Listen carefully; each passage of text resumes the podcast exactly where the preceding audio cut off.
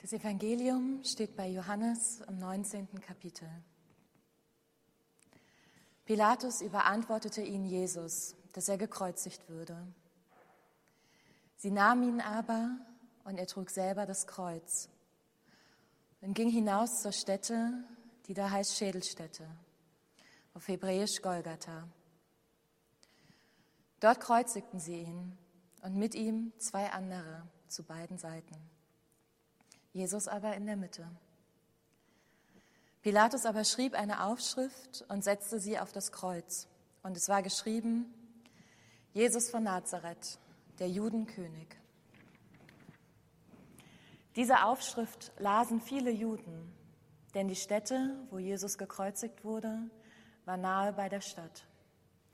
Und es war geschrieben in hebräischer, lateinischer und griechischer Sprache.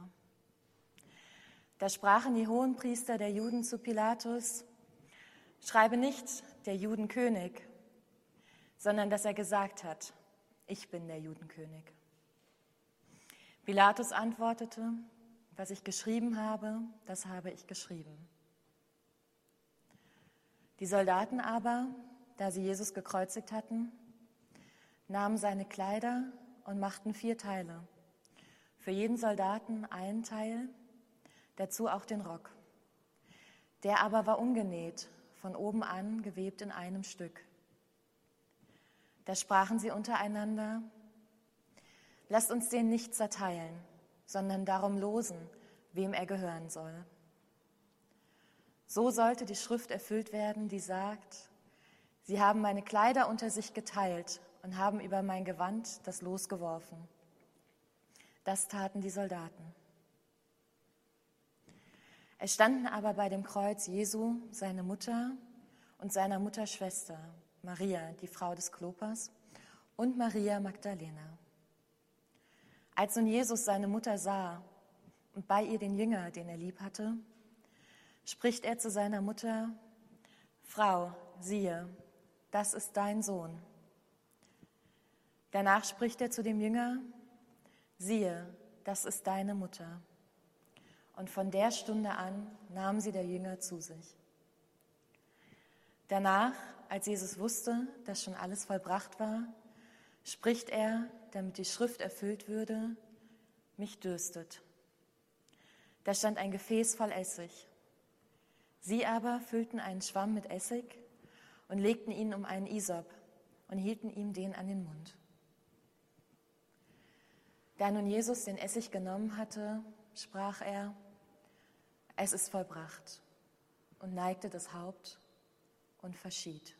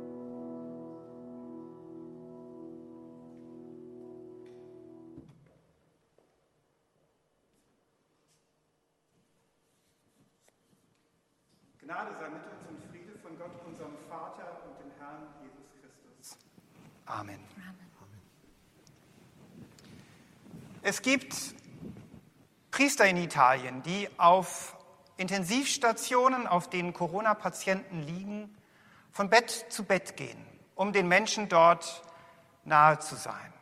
Und das, obwohl sie selber, so habe ich gelesen, manche von ihnen deutlich über 80 Jahre alt sind und somit selbst zur Risikogruppe gehören. Aber sie lassen es sich nicht nehmen. Sie wollen trösten, sie wollen begleiten. Dort, wo die Familie keinen Zugang mehr hat. Von einem habe ich gelesen, dass er das Handy an das Ohr eines Sterbenden gehalten hat, damit die Familie Abschied nehmen konnte. Vielleicht wird durch ihre Gegenwart der Tod etwas erträglicher Vielleicht wird die Hölle, durch die manche gehen, etwas lichter.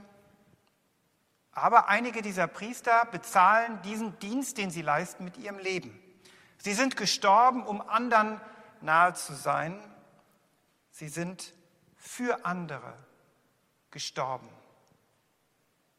Nicht so, dass sie die Stelle der Kranken übernommen hätten. Auch die, manche von ihnen müssen später sterben. Aber ihre Hingabe verändert das Leben und den Tod anderer Menschen und kostet sie selbst das Leben. Für uns gestorben. Die Worte kommen einem, wenn man von Jesus spricht, relativ leicht über die Lippen. Wir kennen das aus Liedern, wir kennen das aus Bekenntnissen, aus Texten. Und damit ist so vieles gemeint und doch kann man es nur umschreiben. Es heißt aber eben auch, weil Christus stirbt, bin ich im Tod nicht allein, weil Gott ans Kreuz geht, gibt es nichts, wo ich Gott verlassen bin. Für andere leiden. Für uns in unserer Gesellschaft wird im Moment viel darüber diskutiert, wie weit wir bereit sind, für andere zu leiden, Nachteile in Kauf zu nehmen kürzer zu treten. Es wird gefragt, ist es denn berechtigt, dass eine Gruppe von Menschen, eine große Gruppe von Menschen leidet für andere, Einschränkungen auf sich nehmen muss, für andere Nachteile erdulden muss, für andere, dass andere geschützt werden, nämlich die Gruppe der Menschen, die sehr gefährdet sind, wenn sie denn an Corona erkranken. Alte und Kranke. Wie lange kann man erwarten, dass Leute Rücksicht nehmen auf diese Gruppe und ihr ganzes Leben umstellen? Das Haus nicht mehr verlassen, keine Clubs mehr aufsuchen, keine Vorsorgeuntersuchungen mehr machen, damit die Menschen im Krankenhaus versorgt werden können, die ernsthaft an Covid-19 erkranken und um ihr Leben kämpfen müssen. Ehrlich gesagt, ich finde es großartig, wie viel Solidarität da ist und wie sehr wir bereit sind, unser Leben komplett umzustellen, um die zu schützen, die es treffen würde. Aber man fängt natürlich jetzt auch schon darüber an nachzudenken, wie weit können wir eigentlich gehen? Wie viel darf es uns kosten? Wie lange können wir uns das noch leisten? Bei der Frage vergisst man ja manchmal, dass es gar nicht so selbstlos ist. Denn wer weiß, vielleicht bin ich ja selbst irgendwann mal einer derer, die davon betroffen sind. Und ich muss sagen, wenn ich selbst schwer krank wäre, dann möchte ich im Krankenhaus nicht hören, es tut uns wirklich leid, aber wir haben keine Beatmungsgeräte mehr. Was sind wir bereit zu erdulden, zu erleiden? Worauf sind wir bereit zu verzichten für andere? Ich weiß nicht, ob Sie sich noch erinnern, das ist noch gar nicht so lange her, da hat der Bundesgesundheitsminister einen Exportstopp für Atemschutzmasken ausgesprochen. Deutschland zuerst. Und ich weiß noch ganz genau, wie ich innerlich dachte, naja, ist doch auch richtig, oder nicht? Was, wenn jetzt die Masken nach Italien oder nach Spanien geschickt werden und dann haben wir nachher selbst nicht genug? Das wäre das politische Aus für jeden Kanzlerkandidaten oder potenziellen Kanzlerkandidaten. Das würde den Populisten in die Hände spielen. Es kann doch nicht sein, dass wir kürzer treten, verzichten und im schlimmsten Fall, dass Menschen hier leiden und sterben, damit woanders Menschen leben. Dieser Impuls, der kommt ganz unwillkürlich in uns hinein. An uns selbst zu denken, für die eigene Sicherheit zu sorgen, das eigene Leben zu sichern. Die Frage ist natürlich nur, was für ein Europa kommt am Ende dabei heraus? Und was für eine Gesellschaft kommt am Ende dabei heraus, wenn wir diesem Impuls ungebremst nachgehen? Bei uns ist es so, wenn wir für andere etwas tun, ist sofort die Frage auch mit dabei, wie weit gehen wir? Wie weit gehen wir für andere? Was nehmen wir auf uns, um andere zu schützen? Aber wo ist auch eine Grenze? Wo ist eine Grenze erreicht? Wo ziehen wir den Strich? Und die Frage ist doch auch völlig normal. Jesus stellt diese Frage überhaupt nicht. Dabei hätte es ja mehr als eine Gelegenheit für Jesus gegeben, abzubiegen, einen anderen Weg zu wählen, einen Notausgang zu wählen und zu sagen, bis hierhin, aber nicht weiter. Pilatus gibt ihm ja eine Chance. Er baut ihm eine goldene Brücke sozusagen. Und auch Petrus erzählt von der Möglichkeit, doch noch einen anderen Weg zu gehen. Und als Jesus an der Kreuzung steht und sich dann entscheidet, nach Jerusalem zu gehen, er hätte ja auch anders abbiegen können. Er hätte ja auch nach Galiläa zurückgehen können und wäre dort vielleicht alt und lebenssatt gestorben. Es gab genug Möglichkeiten für Jesus abzubiegen, aber Jesus geht den Weg bis zum Ende, den er konsequent von Anfang an gegangen ist. Und die Jünger haben das schon relativ früh gemerkt, wie Jesus tickt. Jesus sagt nämlich solche Sätze wie, wer der Größte sein will, sei aller Menschen Diener. Oder wer sein Leben gewinnen will, der wird es verlieren. Oder es gibt keine größere Liebe als die, dass jemand sein Leben gibt für seine Freunde. Man hätte über manche dieser Sätze ja gelacht, wenn man nicht gespürt hätte von Anfang an, dass Jesus diese Sätze mit seinem eigenen Leben einlöst.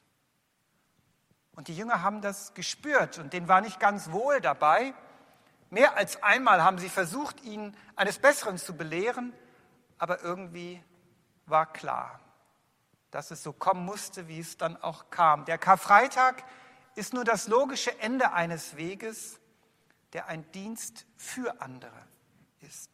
Eines Weges, wo Jesus nicht auf sich schaut auf das, was er braucht, sondern auf das, was Menschen brauchen. Nicht erst im Tod. Jesus stirbt nicht nur für uns, er lebt für uns.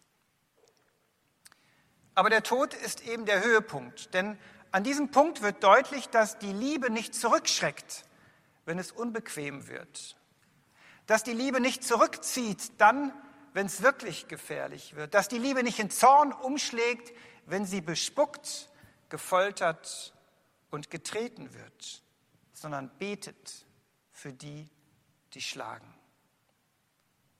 Im Tod ist es wirklich vollbracht und der Weg ist bis zum bitteren Ende gegangen. Der Tod bringt die Liebe nicht zum Schweigen, sondern die Liebe hält durch bis in den Tod. Deshalb heißt es im Evangelium, es ist vollbracht. Ich weiß nicht, wie es Ihnen geht, aber wenn wir Geschichten von Menschen hören, die sich selbst opfern für andere, die selbstlos von sich selbst absehen, um anderen zu helfen, auch wenn es sie ganz viel kostet, dann spüren wir, dass darin etwas ganz Kostbares liegt. Etwas, was diese Welt braucht. Wir spüren, dass da ein Geheimnis drin liegt. Dass diese Welt mitten in allem Chaos, in dem wir ja auch im Moment sind, zu einem ganz besonderen Ort macht. Jesus zeigt es. Aber noch mehr, wir glauben ja, dass sich darin Gott selbst zeigt. Gott war in Christus. Was wir in Jesus sehen, ist ja nicht nur die beeindruckende Geschichte von einem sympathischen Wanderprediger im ersten Jahrhundert, sondern wir glauben, dass wir in Jesus Gott selbst sehen. Und das heißt, sich in Liebe für die Menschen verzehren, sich bedingungslos den Menschen zuwenden, Gott selbst ist so. Das heißt aber nichts anderes als, dass die treibende Kraft in der Geschichte, der tiefste Grund und die Ursache von allem, was ist, eine solche Liebe ist. Von Anbeginn der Welt ist diese Welt durchdrungen von einer solchen Liebe, die sich uns schenkt, an uns festhält, egal was passiert. Und das ist das Angebot des christlichen Glaubens diese Welt als einen solchen Ort zu verstehen, der von einer Macht ins Leben gerufen wurde, die auf das Leiden nicht antwortet, indem es das Leiden kurzerhand beendet, sondern es mit den Menschen teilt, es dadurch wandelt und darin uns für die Liebe gewinnen will. dass die Welt ein Ort ist, der durchdrungen ist von einer Macht, die auf das Böse nicht antwortet, indem sie bestraft und dadurch beendet, sondern uns befähigen will, uns dazu anreizen will, das Böse mit dem Guten zu überwinden. Einer Macht, die auf Ablehnung nicht mit Zorn reagiert, sondern segnet, die fluchen. Einer Macht, die sich nicht in erster Linie durch Forderungen an die Welt richtet, sondern mit dem Zuspruch, du bist geliebt und bereit ist, das auch einzulösen. Ehrlich gesagt kann ich verstehen, wenn Menschen damit Mühe haben. Das klingt so gar nicht nach einem Gott. Aber ich muss auch sagen, dass mich das zutiefst berührt und bewegt, zu glauben, dass wir alle von einer solchen Liebe umfangen sind und dass diese Liebe die treibende Kraft in allem ist und dass Gott uns das Geschenk macht, dass diese Liebe Fleisch wird. Ein letzter Schritt. Im Text haben wir gehört, Gott hat die Welt mit sich versöhnt.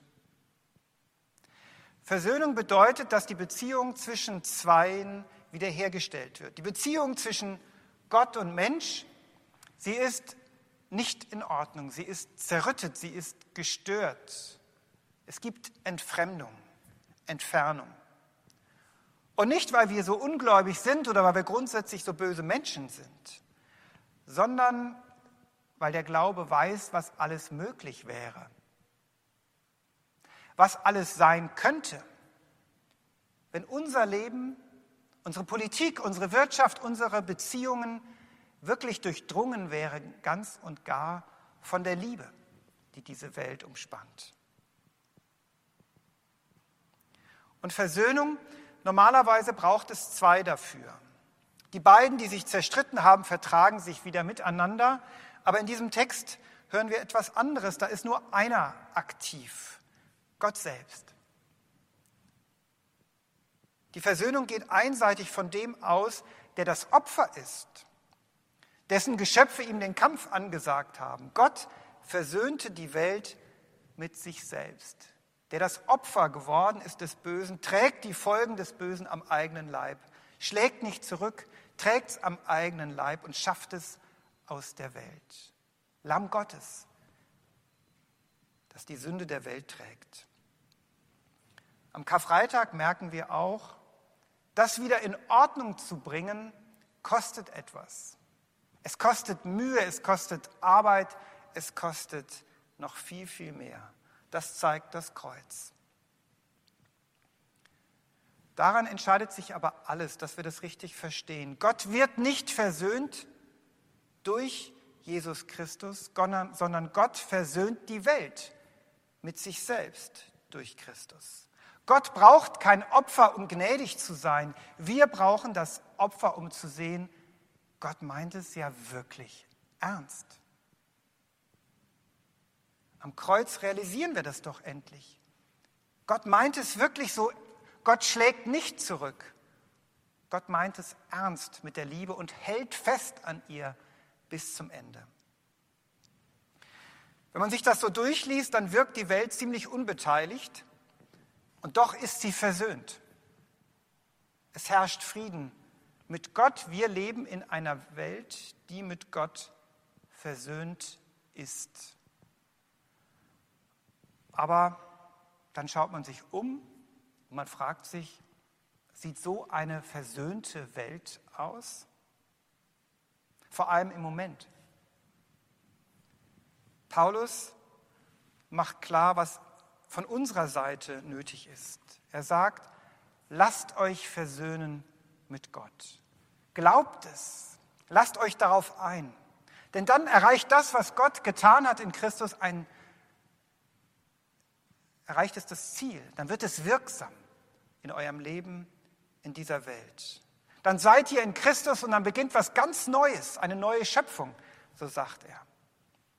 Denn dann leben wir nicht mehr für uns selbst, sondern für ihn, für Christus, der die Liebe ist.